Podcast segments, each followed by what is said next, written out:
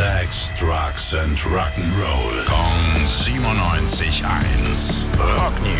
Was hast du ausgegraben? Was hast du recherchiert? Was gibt es Neues, Tim? Guten Morgen. Morgen, ja, schlechte Nachrichten von Blink 182. Die Reunion-Tour verzögert sich. Mm. Eigentlich nächste Woche Start geplant für die Welttournee.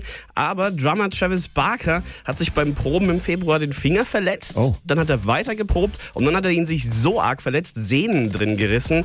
Äh, Bänder, nicht Sehnen. Ähm, aber dass er operiert werden muss. Und deswegen sind jetzt alle Shows bis Anfang April abgesagt. Aber das betrifft erstmal nur Mexiko und Südamerika. Auf die Euro Europatournee sollte das eigentlich keine Auswirkungen haben.